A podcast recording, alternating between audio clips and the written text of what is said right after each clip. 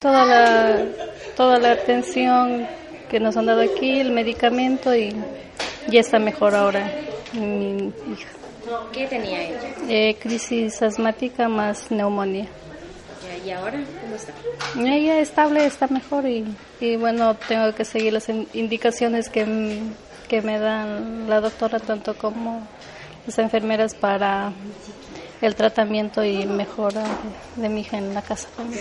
Mm, pues bien, para las personas que somos de clase baja, pues entonces eh, muy bien, de la que sea la atención podemos, tenemos una atención buena para nuestros hijos o cualquier familiar que podía estar enferma o necesite este tipo de atención.